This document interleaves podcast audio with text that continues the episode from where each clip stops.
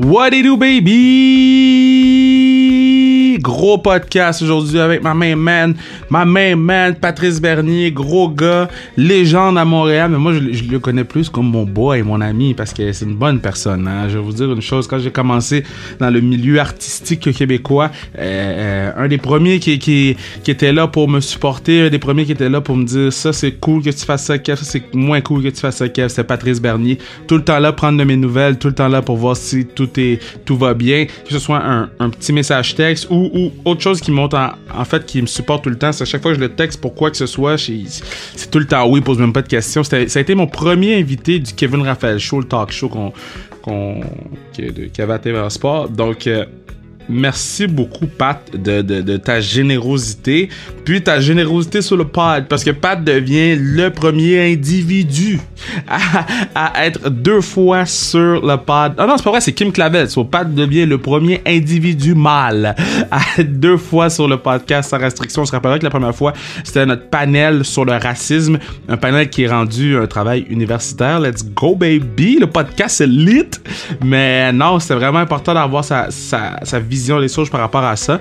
Mais là, c'est vraiment un podcast sur Patrice Bernier. Plein d'insights sur l'impact, plein d'insights sur Drogba, Henry, euh, tout le monde. Donc, on, se fait on se fait du gros fun. Puis, continuez à nous suivre sur Instagram, likez euh, notre page, euh, embarquez dans les discussions qu'on a, à lâcher notre gear sans restriction sur le zonekr.ca.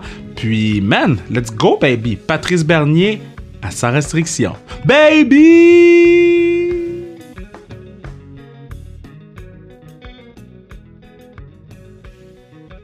Je suis vraiment content de l'avoir sur le podcast pour une deuxième fois parce que il est, venu sur le podcast sur le racisme, podcast 29. Vous pouvez retourner aller l'écouter. Ce podcast qui est, je sais pas si tu sais Patrice, mais ce podcast est rendu un travail universitaire. Je sais pas si tu es au courant. Ah ouais? Non, je n'étais pas au courant, mais je sais que bon, t'as beaucoup de monde, donc euh, je suis pas mal sûr que tu dois faire des recherches toi-même. Non, mais c'est quand même fou. Il y a, une enseignante de l'université, université, oh my god, je me rappelle plus le nom. Mais son nom c'est Barbara Ravel. Puis euh, elle a donné ce podcast-là à ses étudiants pour écouter et euh, noter trois choses qu'ils ont compris ou qui ont euh, assimilé à travers le podcast. Donc c'est quand même ah, cool. ça. Ça, c'est bien. Ça veut dire que tu fais partie d'une programmation scolaire. Donc. Ben, toi aussi, toi aussi, t'étais sur le pod. Comment tu vas? Euh, ça va bien, ça va bien. Euh, comme je dis, oh, je vis toujours des hauts et des bas de comment ça va avec l'impact, ça c'est clair, parce que les résultats, c'est comme tout fan, mais maintenant à titre d'adjoint à Thierry Henry. Et euh, puis après ça, ben non, la famille va bien. on a inscrit nos filles au hockey pour cet automne-hiver. Et donc, on découvre un nouveau sport avec eux autres. Et puis bien moi, euh, c'est la première fois que je pourrais aller avec, avec eux sur la glace parce que moi, mon père n'a jamais mis les patins.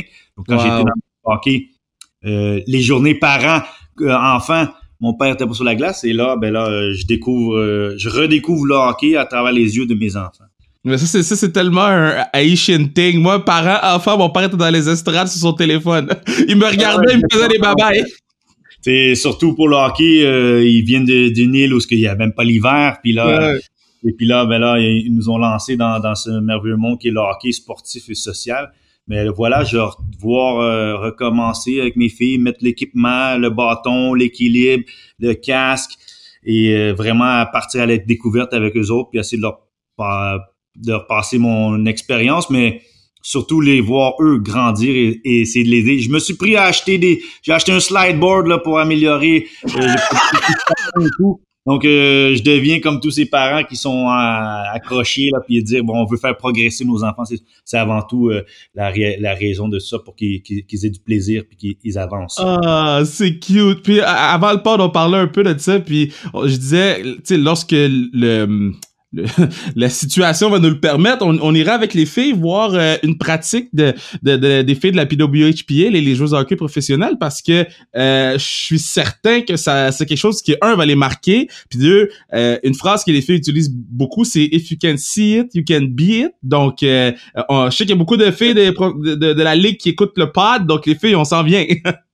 Non, non, c'est très cool, merci pour l'offre. Puis oui, parce que je suis d'accord avec toi, moi je l'ai réalisé encore beaucoup pendant que j'étais joueur, que le visuel compte et c'est quand tu as des modèles puis tu dis ah tu as une aspiration eux autres jouent aussi puis ils sont des adultes ou sont plus grandes. Donc ça veut dire moi je peux être comme elle et quand euh, quand quand quand puis chez les filles ben c'est sûr on leur parle des des athlètes masculins mais ça correspond pas toujours. Oui ok au hockey peut-être tu voudrais être Mario Wayne Gretzky mais euh, là quand tu regardes une fille puis tu dis ah elle aussi elle vient puis c'est une fille donc ce serait bien ouais pour mes filles de voir que il y a des filles qui jouent puis qui sont plus vieilles, grandes, adultes et qui euh, qui, qui sont qui excellent dans ce sport et qui ont commencé comme elles dans le mag, euh, à la tombe, à novice, tous les termes maintenant qui ont des fois on change, on appelle U9, U10 ou Ah wow, wow, ouais, c'est très spécial pour eux autres de voir parce que je pense que c'est marquant. Au soccer, ils sont quand même bien, leur mère elle a joué. Donc euh, ils savent que ça mais au hockey, ce serait bien de voir euh, des modèles comme comme ces filles-là parce que je pense que ça pourrait les inspirer à se, se se pousser, se motiver et voir aspirer un jour peut-être à être comme elle. Ah, tu vois, ça, c'est, ça, j'ai un frisson en ce moment parce que c'est la raison pourquoi je, je me bats autant pour essayer de promote de mon côté le hockey féminin comme que je peux parce que je sais qu'il y a des kids comme les tiens, comme les tiennes qui, qui, qui, un jour vont voir une Marie-Philippe Poulain plus souvent, ils vont voir une Mélodie Daou, une Lauriane Rougeau, etc., etc. Puis je le vois à la classique KR quand les filles viennent sur la patinoire, même les boys, ils font « Oh my God, c'est qui eux? » Donc, que tu dis ça, ça me fait beaucoup de bien en ce moment. Mais j'ai aussi le goût de te parler de ton livre, euh, ton livre Patrice Bernier, Maître de son destin, écrit par Mathias, Mathias Brunet, préface Thierry Henry. Euh, C'était comment le processus de tout mettre ton destin dans un livre? Euh, écoute, pour être franc, au départ, euh, moi, je n'étais pas convaincu, déjà de faire, écrire mon histoire. Mm-hmm. Je la connais, mon histoire, mais bon, beaucoup de monde m'en a parlé. J'avais peut-être le, côté atypique d'avoir joué au hockey puis d'avoir choisi le soccer, ce qui est peut-être euh, quelque chose que la majorité des jeunes Québécois sportifs n'auraient pas fait, auraient peut-être continué plus de la, du côté hockey. Et puis qu'il y en a beaucoup qui connaissent pas le parcours au complet parce qu'on me connaît comme le capitaine de l'Impact de Montréal ou maintenant assistant entraîneur, mais on connaît pas souvent l'histoire. Et une fois que j'ai dit ben oui, ok, euh, j'embarque, j'ai euh, j'ai rencontré Mathias Brunet euh, et puis on est à rencontrer la maison d'édition, les éditions Hommes. Et là après ça avec Mathias, ben c'était comment de où qu'on commence. Puis moi j'avais trouvé ça intéressant que mon père est arrivé la journée de la tempête du siècle. Wow. Qui arrive de l'île d'Haïti et qui n'a jamais vu la neige, puis tout d'un coup, ben il voit, on va, entre guillemets, du sable blanc. et, euh, et, et, euh, et, après ça, ben même si lui a été très fan du soccer, m'a parlé de, du Brésil, de Pelé, a été inculqué de la culture québécoise, surtout du hockey. Puis en plus, c'était la belle époque du Canadien dans les années 70.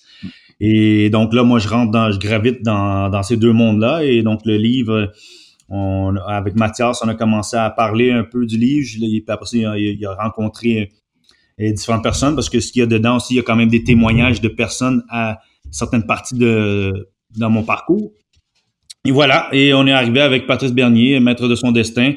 Et je crois aussi pour moi, c'est bien, c'est thérapeutique parce que je réalise que j'ai tout fait ça, pas juste professionnel, mais d'où ce que j'ai commencé tout jeune à, atteindre les rangs professionnels. Et puis après ça, ben, je pense peut-être pour d'autres, on parlait de modèle. Au soccer, ça n'a pas toujours été toujours clair parce que l'impact est, arrivé, est arrivé en MLS en 2012. On dirait que c'est là que ça a ouvert les yeux au monde du soccer professionnel à Montréal et au Québec. Mais avant, il y a eu un parcours et peut-être pour des jeunes qui regardent puis disent, ben voilà, j'ai lui, il a fait comme ça. Donc, ah, voilà, j'ai peut-être des lignes, euh, un genre de blueprint que tu peux regarder, dire, ben, OK, il a fait comme ça, il y a eu des embûches, ben, moi aussi, je peux passer à travers. Donc, peut-être motivateur pour des jeunes et, d'autres. C'est pas nécessairement lié à des jeunes aspirants, c'est peut-être des adultes, des, des, parents, mamans qui, regardent leurs enfants puis qui se disent, ben, regarde comment, qu'est-ce que lui a fait. Son histoire peut peut-être t'inspirer et euh, te permettre de passer à travers les, les obstacles qui, qui viennent de juste être un jeune amateur dans le sport et après ça, ben, aspirer, si ça arrive, de, de, de monter dans les rangs professionnels. Ouais, ouais, ce qui me fait rire, là, ce que, ce que, ce que, que je retiens, ben, toute ton histoire, mais ce que je retiens le plus, c'est ton père, il t'a parlé de, de Pelé, euh, de, du, du Brésil. C'est tellement un truc haïtien. Là. Moi, je vais toujours me rappeler, j'avais deux ans, puis je pense qu'on... OK, bon, je, je, te dis, j'avais deux ans, donc c'est vraiment un vague souvenir. Mais je pense que Brésil avait comme battu l'Italie euh, en 94, ça se peut-tu? Oui, oui, Coupe du Monde aux États-Unis en 94. Donc, euh, Oui, ok. C'est au Brésil, bas l'Italie, mais mon père m'avait amené, puis je te dis, je ferme les yeux, puis je vois juste, euh, euh, mon père m'avait amené voir le match dans la petite Italie. L'Italie perd le match et les, mon père avait un Brésil, les Italiens tapaient notre, notre auto, ça m'avait traumatisé. J'étais comme, pourquoi les gens sont mad? Comme, d'où ça vient cet amour pour, pour le Brésil? Ah ouais, écoute, euh, tu l'as dit, euh, j'ai grandi comme toi, mon père. Moi, sa belle époque pour lui, ben c'était l'époque de Pelé, et puis que le Brésil euh, était roi du soccer à ce moment-là. Et c'est là que je pense qu'ils ont la marque de commerce encore plus du Brésil au niveau du soccer, du foot, et, c'est c'est encore plus élargi. Et j'ai grandi encore les histoires, Pelé, les buts à la télé, à la radio, j'ai des cassettes VHS à la maison qu'on a regardé. Et, et donc, tu étais ancré. Et puis moi, ça, ça, ce qui m'a marqué, c'est que la première Coupe du Monde que moi j'ai vue à la télé, c'était en 1986. Et c'est à donne que c'est celle que le Canada participe à sa seule et unique fois. Et donc, je savais que j'allais pas être, j'étais pas brésilien parce que mon nom c'est pas Patricinho, puis j'allais pas jouer pour le Brésil. Mais en même temps, je pouvais quand même regarder le Brésil puis être émerveillé et voir que le Canada était là. Puis je me dis ben moi je suis né à Montréal, je, je peux jouer peut-être un jour pour le Canada, puis peut-être je pourrais un jour être à la télé et jouer à la Coupe du Monde. Et donc, c'est là que le déclic, si on peut dire, le rêve a commencé. Je vais pas dire le déclic à devenir professionnel, mais le rêve à dire, un jour, j'aimerais ça jouer au foot, au soccer, puis puis être devant des milliers de personnes, puis représenter mon pays, puis euh, espérer jouer à la Coupe du Monde et pourquoi pas contre le Brésil. Oui, mais mais mais, mais t'as joué contre le Brésil, non? Oui, ben ce qui est arrivé, c'est que j'ai jamais été à la Coupe du Monde senior. Mais euh, en arrivant euh, en moins de 17, j'ai fait la Coupe du Monde des moins de 17 ans qui était en Équateur. Et comme de fait, ben, dans, notre, dans la phase de groupe, dans le groupe qu'on était, nous, euh, on joue contre le Brésil. Donc là, je me retrouve à jouer contre le, le, Brésil, le maillot jaune, les shorts bleus, les bas blancs. Tu sais que c'est mythique au soccer, ce, cette, cette, équipe, cette nation. Et là, je joue contre eux. Et, euh, et puis là, on, a perdu. J'aimerais bien dire que l'histoire est fantastique qu'on a gagné, mais j'ai été à la Coupe du Monde, puis je peux dire que j'ai joué contre le Brésil. Oui, Donc, mais... ce moment-là de la télé, je l'ai quand même vécu, euh, même si c'était pas dans les rangs professionnels ou, les, ou le seuil du monde adulte. Euh, je sais que j'ai eu la chance de jouer contre le Brésil. J'ai eu la chance de jouer contre eux autres après plus tard au senior, mais c'était un match amical. Mais là, j'étais à une Coupe du Monde. Et c'était un fait marquant pour moi à 15 ans d'être à la Coupe du Monde, puis jouer contre d'autres jeunes de mon âge, euh, qui eux autres étaient déjà dans des milieux professionnels quand moi, j'ai gravité entre le hockey et le soccer. Euh, et mais là, d'avoir affronté le Brésil, je me dis ouf, c'était beau, mais en même temps, je me dis, tu sais quoi, je pourrais peut-être un jour être comme eux, mais il faut que je me, je m'y mette plus ou moins euh, au soccer à, temps plein, ou du moins plus, plus sérieusement. Oui, mais attends, ok, là tu joues contre le Brésil. Ton père il prenait pour qui, Brésil ou toi? Ben non, mon père, ils étaient là, mes parents, là, on était à, Ibarra, en Équateur, et puis euh, ils étaient là euh, à vivre la Coupe du Monde avec nous, parce que tu avais quand même une dizaine de milliers de personnes qui regardaient le match. On jouait contre le Brésil, et on était un peu les underdogs, donc les gens avaient peut-être un, faible pour nous, parce que autant que le monde aime le Brésil, autant que le monde peut-être déteste, parce qu'ils sont, ils sont on peut dire, ils, ils trônent dans les meilleurs pays au monde. Donc non, euh, là c'est clair que quand tu tes parents, tu vas pour ton enfant, même si un faible pour euh, le maillot de l'équipe adverse. Mais euh, je pense qu'en même temps, ils étaient contents qu'on était j'étais à une Coupe du Monde des jeunes et qu'on affrontait l'une, si c'est pas la plus grande nation du soccer. Euh, tu tu disais Brésil, il y avait des dizaines de milliers de personnes. C'est comment coacher quand il y a aucun son dans un stade? Ah, euh, c'est particulier. Quand on est allé au tournoi MLS is Back à Orlando, euh, c'était étrange parce que t'arrives, on était justement dans la période Covid où une certaine normalité arrivait, euh, comme recommençait à prendre forme. Puis là, t'arrives là, puis on a un tournoi, tu sais, parce que au monde adulte, tournoi, c'est plus va-et-vient, Champions League, on a fait. Ouais. puis là, après ça, ben, c'est de jouer les matchs. Puis, tu sais, ça te remonte à quand tu jouais plus jeune et ça te dit pourquoi tu joues au sport parce qu'avant tout, ça te passionne. euh, oui, tu adores jouer devant le public, mais tu joues le sport parce que tu l'aimes. Et mhm. là, je, c'est sûr qu'il y avait personne, on mettait du son. Euh, mais à un moment donné, tu t'habitues parce que c'est la compétition. Quand tu es sur le terrain, le match se joue. Euh, tu, tu, on peut dire en termes en anglais, c'est tu bloques l'adversaire, tu bloques out la foule, les distractions, et tu te reconcentres sur vouloir gagner. Euh, là, j'étais pas joueur, fait que je sais pas comment c'était pour les joueurs, mais en tant que coach sur le côté, c'est sûr, il y a quand même cet aspect de la foule qui, vient animer le match un peu plus, qui donne une atmosphère, euh, un ton plus spécial, que ce soit même contre toi ou pour toi. Euh, et ça joue avec les émotions. Et là, il avait un peu moins, mais quand même, euh, la, la, compétition était là. Une fois que tu, tu commences tes matchs, pardon, euh, tu retrouves tout de suite cet aspect compétiteur. Mais c'était étrange, mais on s'est fait après, tu t'habitues. Ouais, mais j'avais, j'avais eu Evan Bush sur le podcast, puis e, Evan, il disait, yo, c'était comme une prison, là, on savait pas quoi faire, on marchait autour du bloc.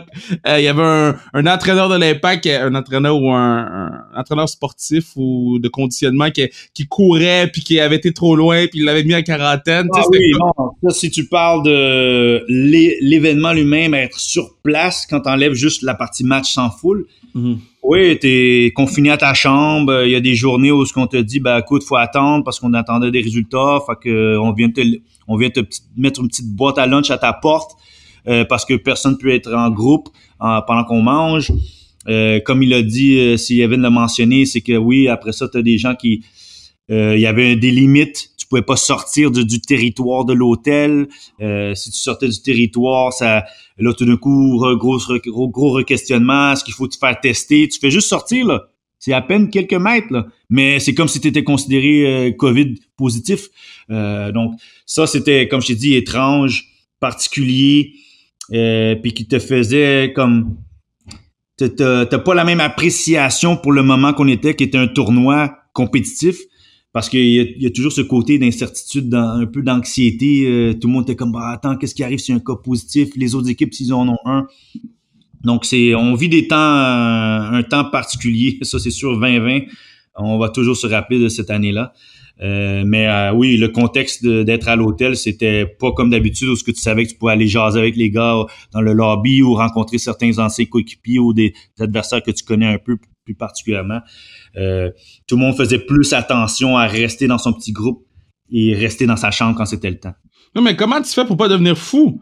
Parce que je sais que moi, tu m'obliges à rester assis à un endroit, tu me perds, c'est terminé. Je, ne peux ah pas faire ça. Euh, Kev, c'est, c'est, pas évident. Là, comme, comme coach, c'est sûr, nous, on a beaucoup de petits meetings, tu sais, on a de la vidéo, faut revoir. Fait ah, on est en train d'échanger à titre de coach. Euh, je, je peux dire que dans les couloirs des, de, l'hôtel pour chaque équipe avait sa, son propre couloir, ben il y avait des places pour jouer au PlayStation, jouer au ping-pong pour un peu sortir du quotidien. Ah Mais euh, fait on essayait de faire des choses pour que justement tu ne penses pas à ce que ben attends, on est dans un hôtel, on peut pas sortir vraiment parce que le monde ne comprenne pas, on n'avait aucun contact avec la, la, la société. Là, ça veut dire tout ce qu'on faisait, c'était hôtel, autobus, euh, terrain d'entraînement ou autobus match et tu reviens. Tu manges dans ta propre... Dans, puis tu vois que tout le monde essaie de pas trop de dire... Tu dis allô de loin, mais t'avais pas un gros, gros, gros contact. Fait que euh, lire, beaucoup de Netflix, ça c'est sûr. Parler au téléphone avec la famille, comment ça va? Une chance qu'on est dans l'air où ce que la technologie nous permet d'avoir ce contact plus euh, euh, constant avec les, gens qu'on aime ou les, nos, nos, amis et compagnie. Mais c'est pas évident. Euh, là, comme j'ai dit, coach, ça allait plus vite parce que justement, on avait tout le temps des, petits meetings pour parler de qu'est-ce qu'il doit faire. Mais pour les joueurs, ça devait pas être évident à un certain moment donné quand t'es dans ta chambre puis t'as vu tous les films Netflix qu'il y avoir.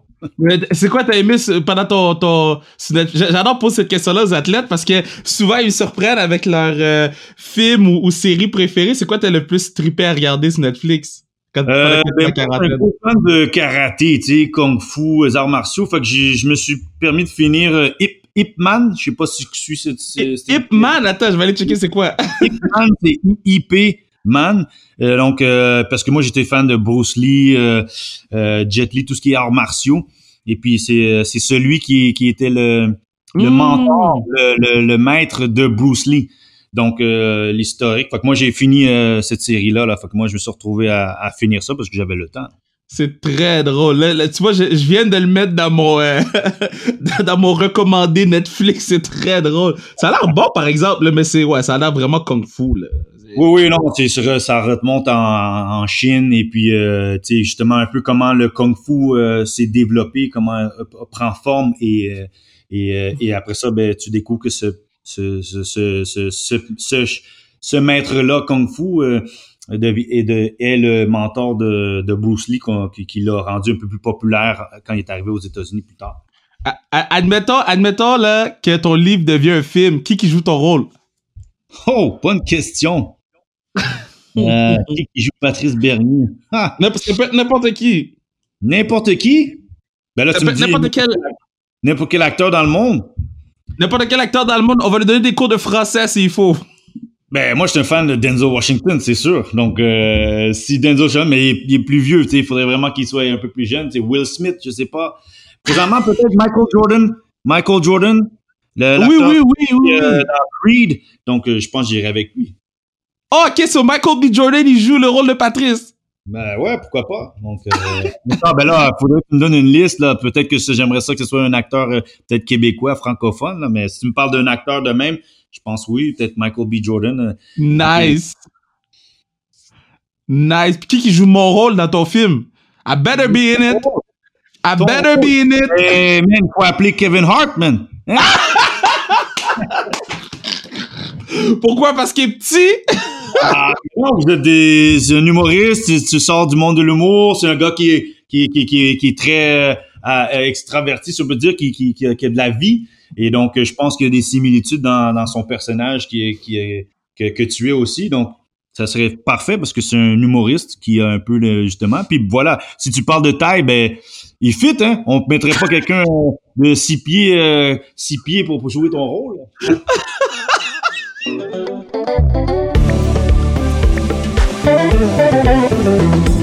C'est à ce moment-ci que je vous dis, attendez. Mmh. Bonne gorgée de café dans la tasse sans restriction. C'est à ce moment-ci que je vous dis que vous pourriez assurer la pérennité du pod en achetant une tuque, une casquette, une tasse, un jersey de hockey sans restriction. Donc dépêchez-vous, Noël arrive, c'est des beaux cadeaux, petits mots personnalisés, baby, c'est le fun, c'est plaisant, on te flatte dans le sens du poil. Moi, je dors pas si on me flatte pas.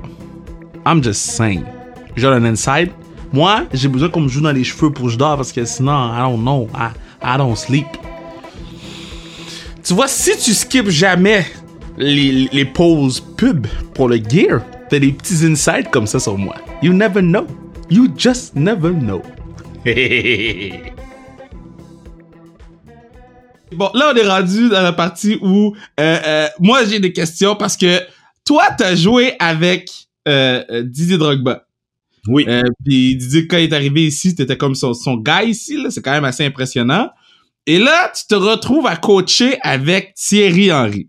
Sans te mettre dans l'eau chaude, qu'est-ce qui, t'a surpris le plus ou qu'est-ce qui t'est comme, OK, je vis quelque chose, jouer avec Drogba ou coacher avec Henry? Non, écoute, c'est particulier. Euh, ben Thierry, je le connaissais déjà comme joueur, on se connaissait déjà, on avait de l'affinité comme joueur, mais tu sais, je t'en ai parlé. Euh, là, moi, comme vous allez le découvrir dans le livre, c'est mon rêve, c'est de jouer au foot. Et le foot, ça se passe souvent, euh, du moins quand tu es né au Canada, tu te dis, OK, ici, c'est le numéro un, c'est le hockey, mais dans le reste du monde, c'est le soccer, à la majorité des endroits. Et donc, moi, mes yeux, c'était, je dois aller en Europe parce que c'est là que ça se joue, c'est là que tu peux gagner ta vie, c'est là que les grandes ligues sont.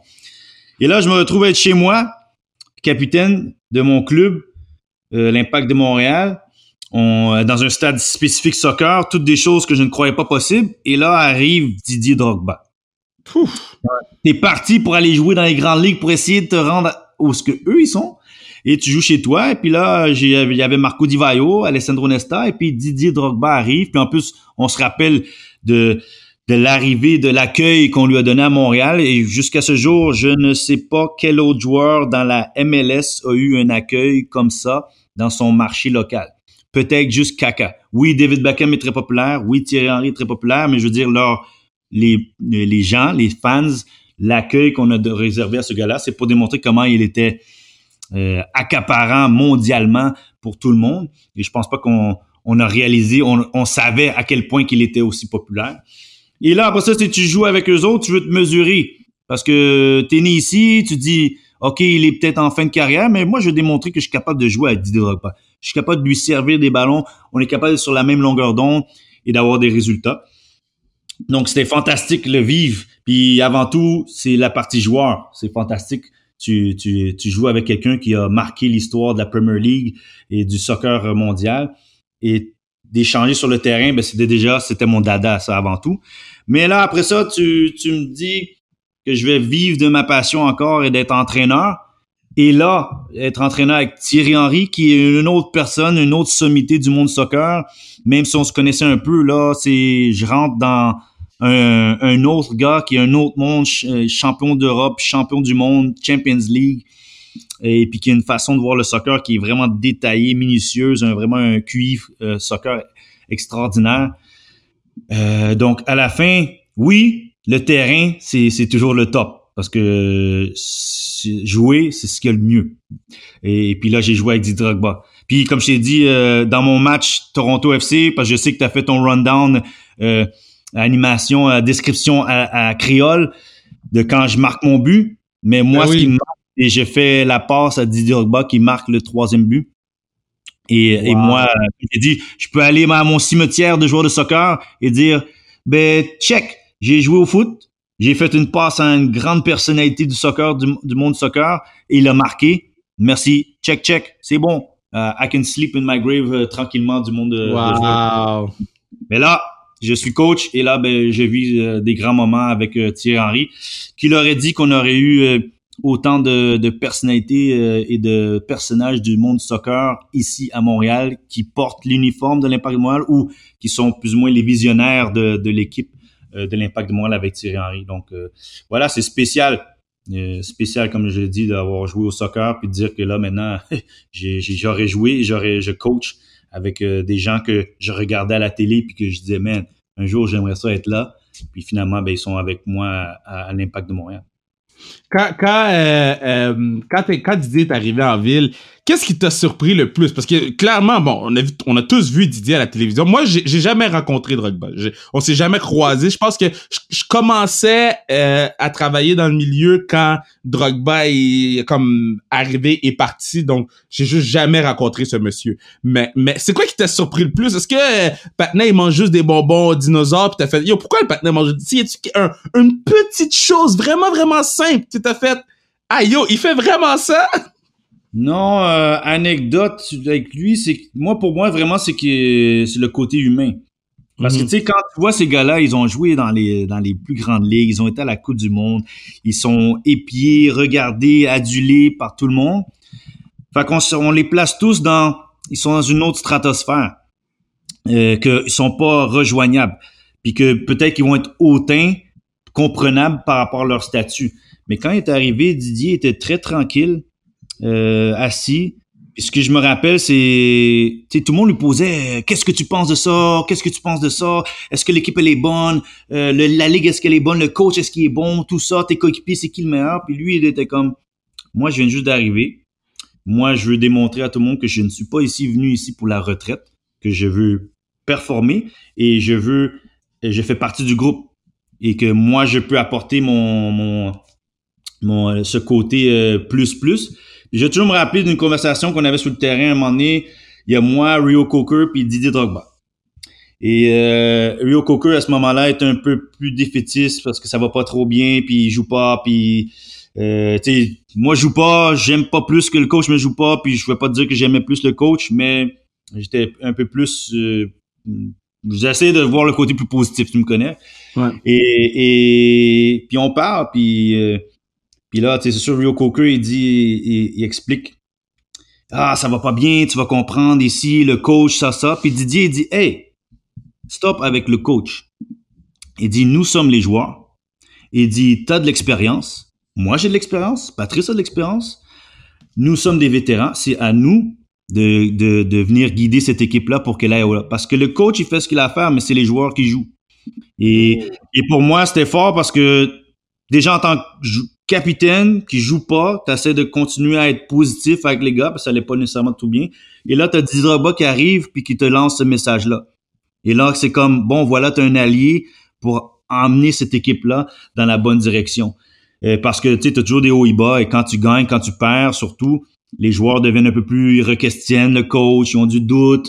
Puis en plus, si tu joues pas, ben c'est sûr, le coach, c'est ton, c'est pas ton ami. Euh, et là, tu as Drogba qui arrive puis qui donne ce message-là. Puis là, je me dis, tiens, regarde, le gars, il vient juste d'arriver. Il pourrait dire, hey, un instant, là, laissez-moi m'installer. Puis non, il a dit, hey, moi, j'étais à Chelsea, j'ai joué avec Mourinho, j'ai joué avec ça. Mais à la fin, c'est les joueurs qui jouent, c'est eux autres qui doivent exécuter, c'est les leaders qui doivent pousser ce que la vision du coach a. Et, voilà. Puis après ça, ben, l'histoire a été écrite. Hein. On se rappelle 2015, la fin de saison. Et on a eu des, euh, des super bons moments. Drogba effect. Euh, Mauro Biello qui devient coach. Puis bon, voilà, le dernier match contre, euh, ben, un des derniers matchs contre Toronto FC où ce que je reviens. Puis j'ai eu mon petit moment de, du retour du Phoenix, comme on dit, aux résurrections. Ouais, c'était malade, ça. C'est, c'est, et puis, euh, juste pour finir avec, avec Didier, une autre chose qui t'a dit que je trouve vraiment intéressante que, parce que, comme, comme, je dis souvent sur le pod, c'est pas des choses qu'on se parle dans la vie. Quand on se croise, on parle pas de yo, c'était comment jouer avec Didier Drogba, on se parle de d'autres choses, on se parle de la vie en général. Mais quand les gens viennent sur le podcast, quand les joueurs, les athlètes, les coachs, les artistes viennent sur le podcast, je trouve ça vraiment intéressant parce que c'est sûr que c'est des questions que je me posais tout le temps. Maintenant, toi, quand t'étais sur le, t'es, t'es un très bon joueur de soccer. T'es sur le court, t'es en pratique avec Didier Drogba. Le, vous, tu le regardes faire, il te regarde faire. Est-ce que tu te dis, yo, Didier est en la pratique avec nous, yo, faut que je me donne. Ou est-ce que tu sentais que les joueurs de l'Impact testaient beaucoup Didier? Non, je pense qu'il y en a beaucoup qui étaient comme, ils réalisaient pas que Didier Drogba est ici. Il joue pour l'Impact de Montréal, comme c'est notre hmm.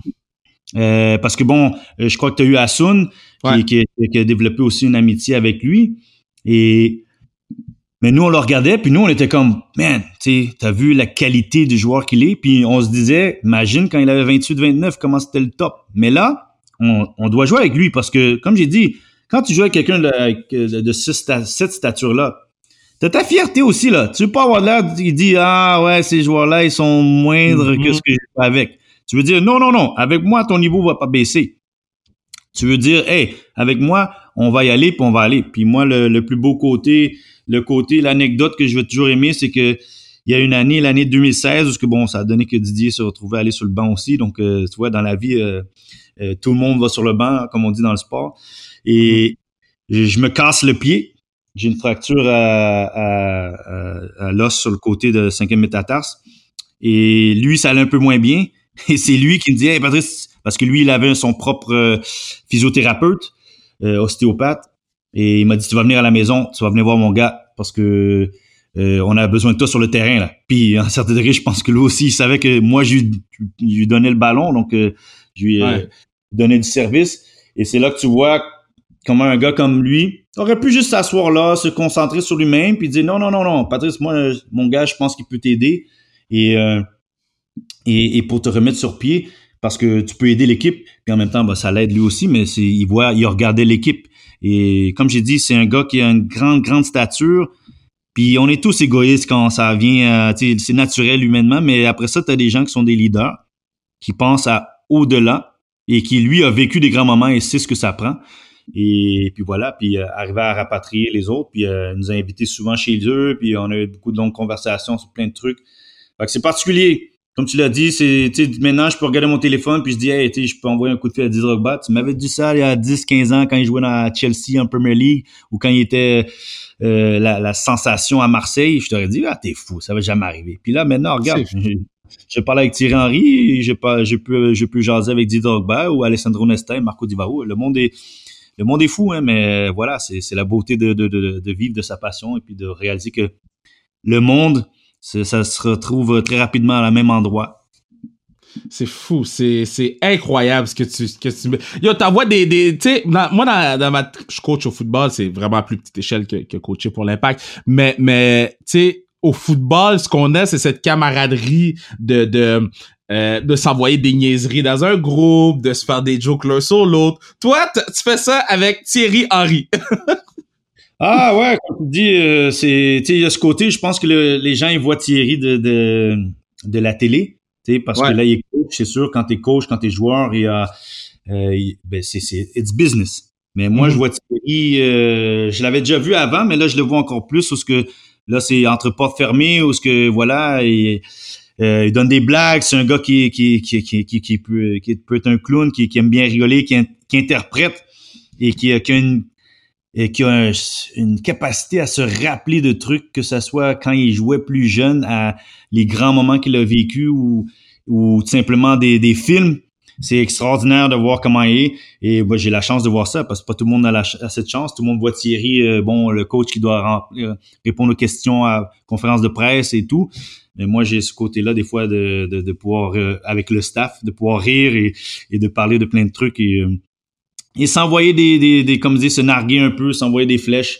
Euh, mais c'est le beau côté, c'est parce qu'on on développe un, bel esprit de corps avec tout le staff euh, technique, ce qui est, ce qui est particulier. Comme tu as dit, j'ai mon téléphone, je j'envoie un message là, tac, tac, tac, tric, tric, et, euh, et, et c'est à Thierry Henry ou à Didier Drogba. Donc, c'est fou, hein? Mais voilà, c'est la beauté de ce que j'aime de ce sport, c'est le côté humain qui nous rapproche. C'est très nice. So, so euh, euh, premièrement, il va falloir que tu m'aides à avoir Thierry Henry sur le podcast. Ça, c'est, notre prochaine mission d'équipe. Il va falloir qu'on ait Thierry Henry sur le podcast. Fait que ça, on, va s'arranger pour que ça arrive. Mais euh, maintenant, t'es sur le banc, là, OK? Là, t'es sur le banc, puis... Parce que moi, je sais pas comment ça fonctionne au soccer. Moi, je, je connais le football, je connais le soccer. Je sais qu'au football, si euh, moi, je pense que ça, ça devrait marcher, je vais avoir le coordonnateur défensif, boum, boum, boum, on charge, on jase, ajustement, boum, on le fait. Comment ça fonctionne quand t'es assistant coach au soccer? Est-ce que tu t'occupes juste de la défensive? Est-ce que tu t'occupes juste des centres, des attaquants? Comment ça fonctionne? Ben pour moi mon rôle vu que je suis comme troisième assistant, c'est plus euh, regarder ce que les regarder ce que les jeunes qu'on a signés ou qu'on pense signer et ce qui vient avec parce que maintenant j'ai une fonction avec le groupe U23 aussi. Et mais mhm. quand on arrive au match, euh, là bon Thierry déjà il voit pas mal de tout, mais tu sais quand t'es coach puis t'es dans l'action, il y a l'émotion qui vient dedans. Fait que tu regardes des trucs mais tu peux pas tout voir. Et donc là notre, ah notre, job aussi hein, les, les sur le côté des lignes, c'est du, du porter attention sur certains trucs, que ce soit un joueur qui peut-être se tient la jambe, puis qui démontre des petits signes de, faiblesse ou de fatigue, ou, ou simplement même de l'adversaire, essayer de lui passer le message, puis les autres, les autres assistants ont des tâches plus spécifiques sur les coups de pied arrêtés. Mais après ça, on s'échange, puis on et puis euh, et après ça, ben un va lui donner soit une petite information qui peut l'aider sur le moment parce qu'il a peut-être une idée, mais on voit pas tout. Même si on regarde le match, on ne peut pas voir les 22 acteurs sur le terrain, exactement tout ce qui se passe. Et c'est lui donner le plus d'informations possible pour que lui puisse prendre la meilleure décision possible euh, pour euh, soit envoyer un joueur sur le terrain, soit faire des changements euh, stratégiques ou, ou simplement les choix à la mi-temps de, de qu'est-ce que lui l'a vu puis que ça reconfirme ce qu'il a vu ou simplement peut-être ajouter des petits détails qui peuvent amplifier son message envers le groupe à la mi-temps ou durant le match. Donc, euh, tu sais, il faut, faut que tu à l'affût, faut tu essayer de travailler en équipe. On est une petite équipe et nous, on essaie de tout faire pour simplement l'aider à ce que sa vision euh, puisse se porter le mieux possible sur le terrain, que les joueurs le comprennent le plus et l'assimilent le mieux possible. Ok, d'habitude, avec les joueurs de hockey, on joue à un jeu où euh, ah, mais t'as joué au hockey. Je vais te poser la question au hockey à la place. Ah, tu vois, moi, je change le, le, le, le, le podcast on the fly. So, ben oui, multisport. multisport. Si tu pouvais choisir un, pour ton starting five, tu joues, après ça, tu die. Faut qu'il faut un gardien de but, un défenseur pour jouer avec toi, puis trois attaquants. OK. Un gardien de but. Là, tu parles de joueurs présentement ou, euh, tu sais, comme, comme tu veux tu peux mettre Thierry Henry dans les buts si tu veux. C'est ton dernier pick-up game, après tu die. Donc, faut vraiment euh, on va avec euh, hockey, mais avec. Là, tu veux que je choisisse des joueurs de hockey pour un, un pick-up game, là, tu as besoin ouais. de 4. Ouais. Regarde. Ouais, je prends Carey Price, ça c'est sûr.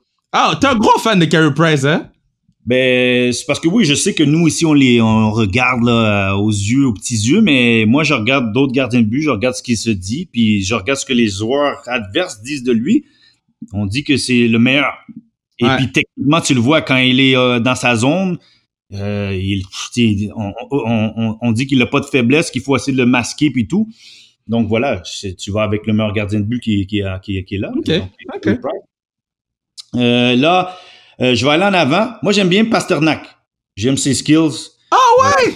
Ouais, il, a, j'aime cette faculté qu'il a à la rondelle, son maniement de rondelle, de marquer des buts, des angles. Tu sais, je vois pas tout le temps tous les matchs, mais quand je vois lui, je vois qu'il marque des angles impossibles des fois.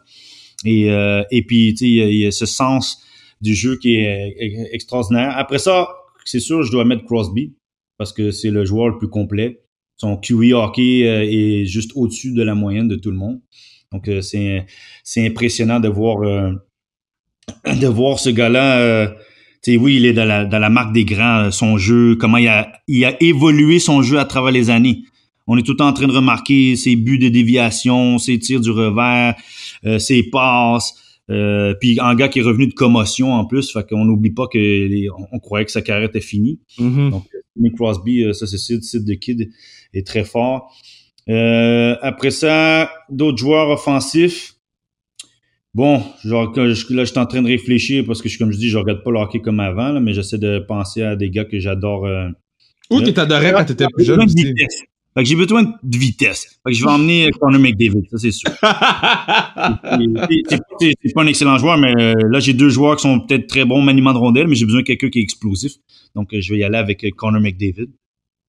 Et euh, en défense, euh, parce que j'ai été un défenseur offensif puis que j'aime son style, euh, j'irai avec, je pense, Christopher Le Temps. Puis on a été à la même école, donc ah ouais. Côté que le côté. Puis en plus on a joué junior majeur dans le même, pas en même temps, mais dans le même club.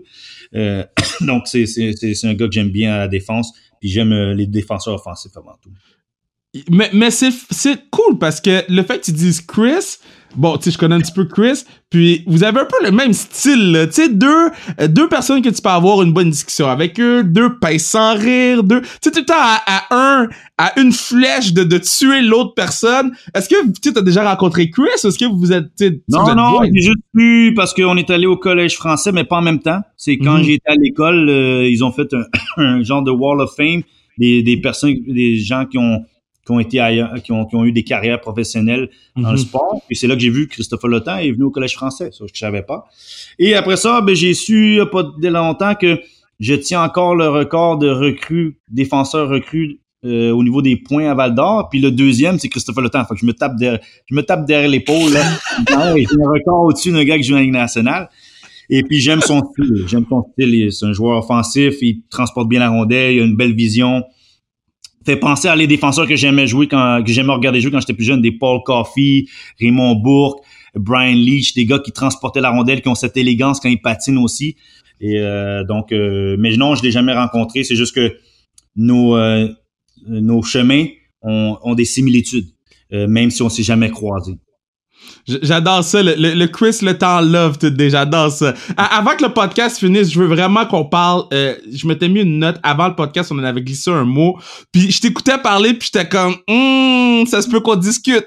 Parce que bon, Bruno a amené le point que la loyauté dans le sport. Donc, euh, euh, tu vois, euh, Henrik Lundqvist, il fait plus l'affaire, ils l'ont jeté comme si de rien n'était.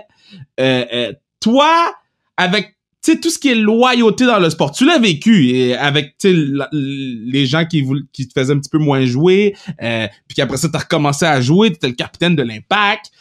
Comment tu vois ce terme loyauté dans le sport? Mais ben, la loyauté dans le sport, parce que moi, pour moi, un, la loyauté, juste purement, c'est un, c'est pas un, je sens que tout le monde regarde ça, la loyauté, comme c'est un sens unique. Donc, genre, peut-être loyal à l'autre personne, mais c'est à double sens. Ça veut dire, si hmm. je suis loyal à toi, tu dois être loyal à moi. C'est double, ça va dans les deux sens. Mais dans le sport, comprenez que le sport de haut niveau, c'est, ce sont des jeunes personnes. Même si je suis jeune dans la vie, ce sont des très jeunes personnes. Les joueurs arrivent dans la Ligue nationale, dans la MLS, dans les ligues de soccer professionnelles à 16, 17, 18, 19, 20 ans. Puis t'espères faire 10 ans de carrière. Si c'est pas plus, t'espères. Mais si on calcule la moyenne de vie d'un sportif, NFL, NBA, c'est comme une coupe d'années. C'est, je pense, NFL, c'est comme deux ans, même pas. Ouais, c'est genre 2.5 NFL, puis euh, basketball, c'est 3.5. Ouais, exactement. Donc, si vous calculez que ça, ça veut dire qu'il y a beaucoup, il y a il y a des joueurs qui ont des belles carrières, 15 ans, peut-être 20 ans, 10 ans, mais il y en a beaucoup que c'est des mois, c'est une année. Et donc, dans cette business du sport, on se dit, ben, tu dois rester à une place parce que tu joues là, tu représentes ce club-là, puis tu t'attaches en plus parce que souvent les joueurs viennent jouer. Carey Price ne vient pas de Montréal, mais ça fait longtemps qu'il est là. On le considère comme un Montréalais quasiment. Et mais à la fin, il y a des opportunités qui viennent. Et là, est-ce que ton club te donne cette opportunité-là? Est-ce que quelqu'un d'autre te donne cette opportunité-là? Et ça vient très rapidement.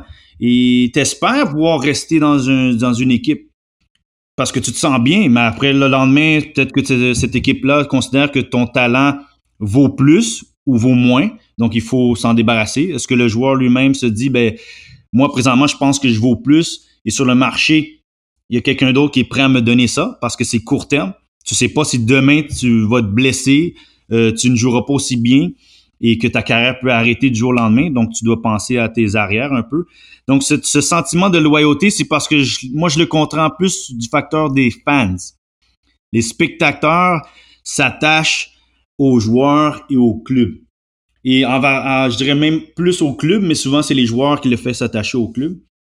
Donc, pour eux autres, ça, il peut avoir un certain sentiment de trahison. Pour ce qui est de club et de joueurs, je pense que c'est la business. C'est à la fin, des fois, tu veux rester à un endroit, puis ça ne se produit pas. Je me rappelle de c'est qui? Markov, qui, aurait Montréal, qui serait resté, mais finalement, ça s'est pas produit. Puis peut-être qu'on aurait eu besoin de lui en défense euh, le, temps qui, qui, était parti parce qu'on a remarqué qu'il y avait une petite période de transition parce que on n'avait pas un gars qui faisait une passe comme lui dans l'arrière. Et c'est une business. Il y a des calculs dessous, il y a des salary cap maintenant.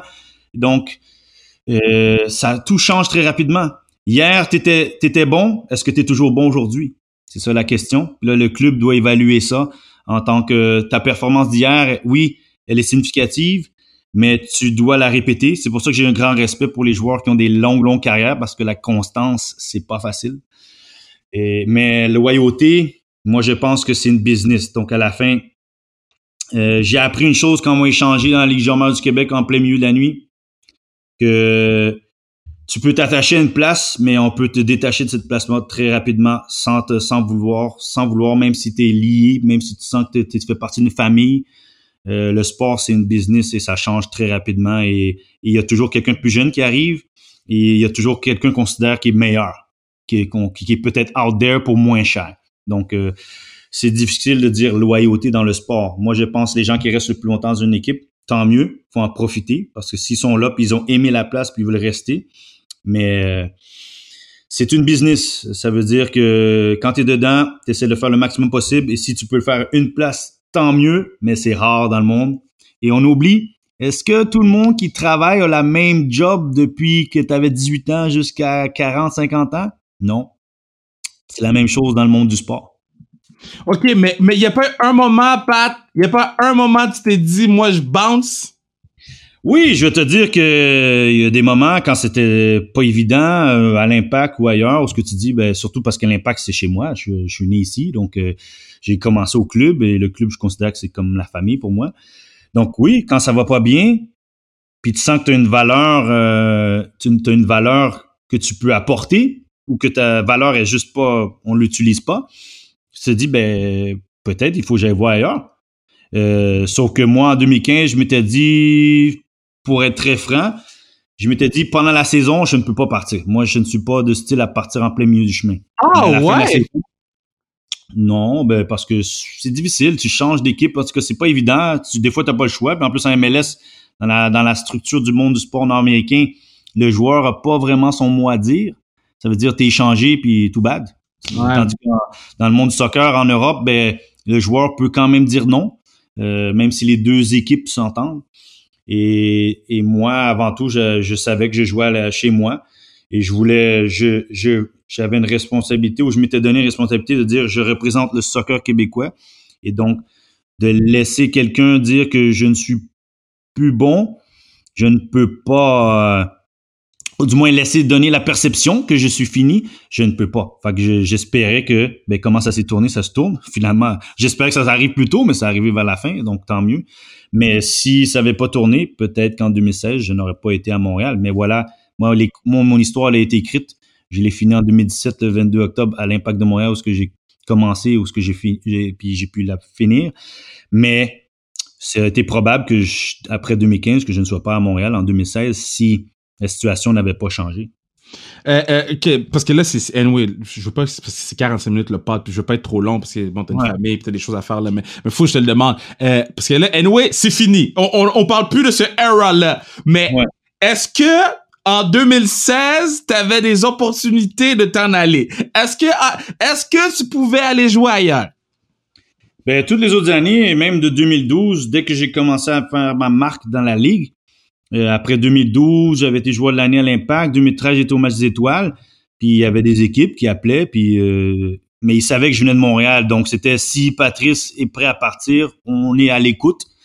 Euh, mais après ça, non, en 2015, dès que ça finit la saison avec Clopas, puis que j'ai puis Clopas est parti, puis j'ai commencé à jouer, moi, finir quelque part d'autre que de Montréal, ça aurait été étrange pour moi. Parce que je suis revenu dans un objectif de un, finir jouer chez moi. Euh, mais oui, au courant, je vais pas te dire qu'en 2014, il y a même le Toronto FC qui m'a appelé. Euh, il y a, d'autres équipes qui, qui appellent, mais mais à la fin 2016, non. Moi, quand j'ai fini, on a on a fini malheureusement dans la finale d'association d'Est. Mais non, moi j'avais un objectif, c'était de gagner à l'Impact de Montréal et d'espérer de gagner. J'ai gagné quand même la. On a gagné. Je vais pas dire j'ai. On a gagné euh, la Coupe canadienne deux fois. On est à la Ligue des Champions. Donc euh, je suis très heureux, mais je je voulais finir avec une coupe MLS. Sachant que mon parcours finissait, Mauro Biello était entraîneur, il y avait une petite touche montréalaise québécoise qui était là, qu'on pourrait dire, ben, aucune autre équipe dans la ligue peut faire ça. De, des, personnes qui sont de la place, le propriétaire qui est de la place, puis qui remporte. Mais non, quitter Montréal à la fin, non, je pense pas que j'aurais quitté à Montréal. Euh, j'ai arrêté de jouer, puis je sais que j'aurais peut-être pu aller jouer ailleurs, mais je voulais finir, puis j'ai fini chez moi, ce que je suis très content comment ça finit. Mais Pat, le podcast est fini, mais moi je suis vraiment content de t'avoir parlé. Je rappelle aux gens, maître de son destin, Patrice Bernier. Vous pouvez aller l'acheter sur euh, patricebernier.com. Il y a 5 dollars par livre, si je ne me trompe pas, Pat. C'est bien ça qui s'en va à la Maison d'Haïti? Les sont, sont reversés au fonds Patrice Bernier, qui est un fonds qui est parti pour aider justement des jeunes à, s'épanouir à travers le sport et leur donner des opportunités. Et puis même aussi le fonds, s'ils peuvent, on peut aider d'autres organismes. Et là, c'est un début. Mais oui, si vous achetez Patrice Bernier, euh, maître de son destin sur patricebernier.com, ben 5 dollars sera reversé à ce fonds-là. Oui, donc moi c'est fait, je l'ai fait avant le podcast, donc vous pouvez aller acheter le livre Maître de son destin Patrice Bernier. Euh, vous l'avez sûrement entendu dans l'intro que, que je vais faire euh, tantôt, mais je continue à aller encourager notre... je dis encourager, j'ai le terme encourager, c'est continuer d'avoir l'opportunité d'en apprendre un petit peu plus sur euh, l'un de nos icônes. Euh, puis je dis ça, puis je suis comme, mais yo, c'est Patrice, c'est mon boy, tu comprends? Mais je vais toujours me rappeler quand t'as marqué ton but à ton dernier match, avec Andy, on a encore la vidéo, on est dans le, dans une des loges et on crie comme si euh, c'était le plus beau événement de tous les temps, parce que pour nous, à ce moment-là, ça l'était donc, merci pour tout ce que tu fais pour la ville, mais, mais aussi merci pour tout ce que tu fais pour moi personnellement, parce que tu as toujours été là pour moi, pour me supporter, m'encourager, puis me donner des bons mots. Donc, euh, félicitations pour tout ce que tu fais. Ah, thanks Kevin, euh, merci d'avoir invité. C'est toujours un plaisir, une deuxième fois, mais cette fois-ci euh, tout seul. Et ouais. continue ton bon travail, puis voilà, chacun est maître de son destin. Et je vois que, je vois que tu es maître de ton destin, donc continuez, vous êtes des bons exemples. Et moi, voilà, le livre, c'est tout simplement pour euh, donner une certaine référence à d'autres pour euh, choisir leur route et vivre leur passion.